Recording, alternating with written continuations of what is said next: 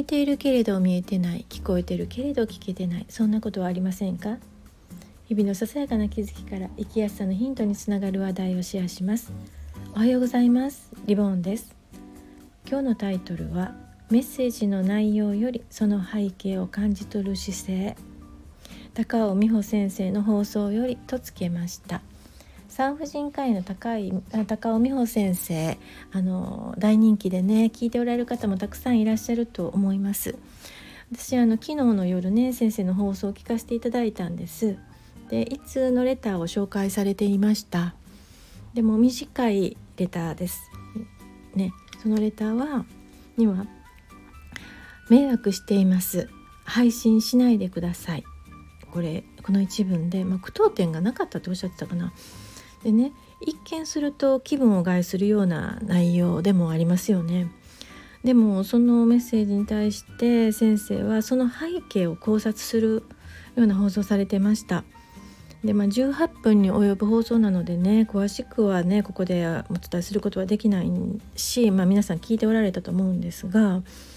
このまあこのレターをくださった方があの直接先生のね放送にあの迷惑しているというよりも多分ね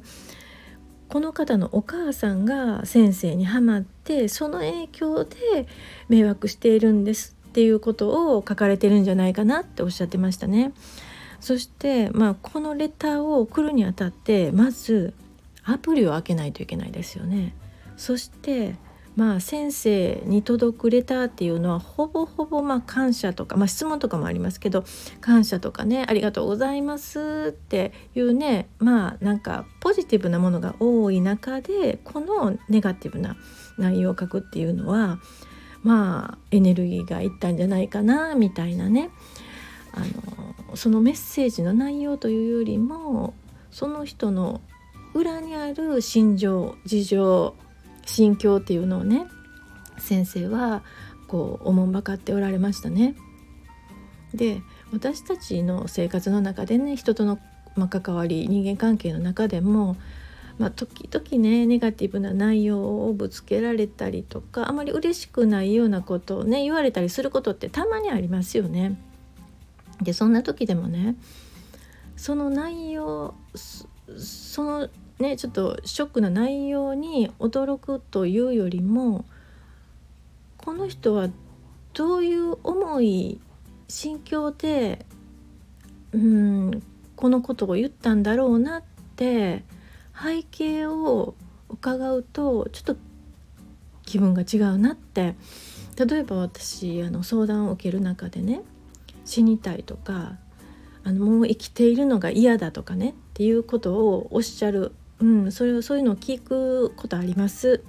まあそういうことって誰にでも言えることではないし、まあ、ずっと相談している相手であり、まあ、あの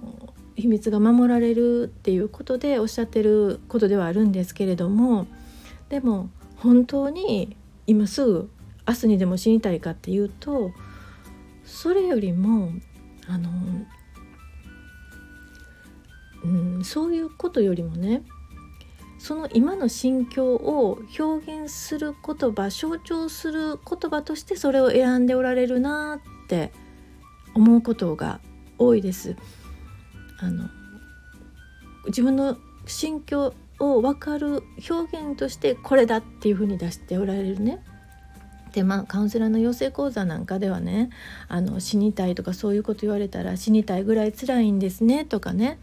あのそういうふうに受け止めたりあの反応したりするっていうふうにまあそういうふうにはなってますけど確かにそうかもしれないけど一概にそういうふうに反応していいとは私は全然思っていなくってその思いを抱くにあたってのその裏のね思いを分かりたいっていうそういう姿勢でまあ問いを投げかけるとか自分の思いを伝えるそのその話を聞いてこう思うこう感じるよねみたいなことをねいうことでね、うん、その方の今が変わるとか気分がガラッと変わるっていうことではないけれども分かろうとする人が目の前にいるということで少しね気持ちが動くかもしれないなっていうのは思ってるんです。でこの先生の放送を聞いてね分かろうとする姿勢が生み出すものって、まあ、大きい思い思ってるよりも大きいし温かいものではないかなっていうね。そんな風に思ったのでシェアさせていただきました。今日も最後まで聞いていただいてありがとうございました。素敵な一日になりますように。ではまた。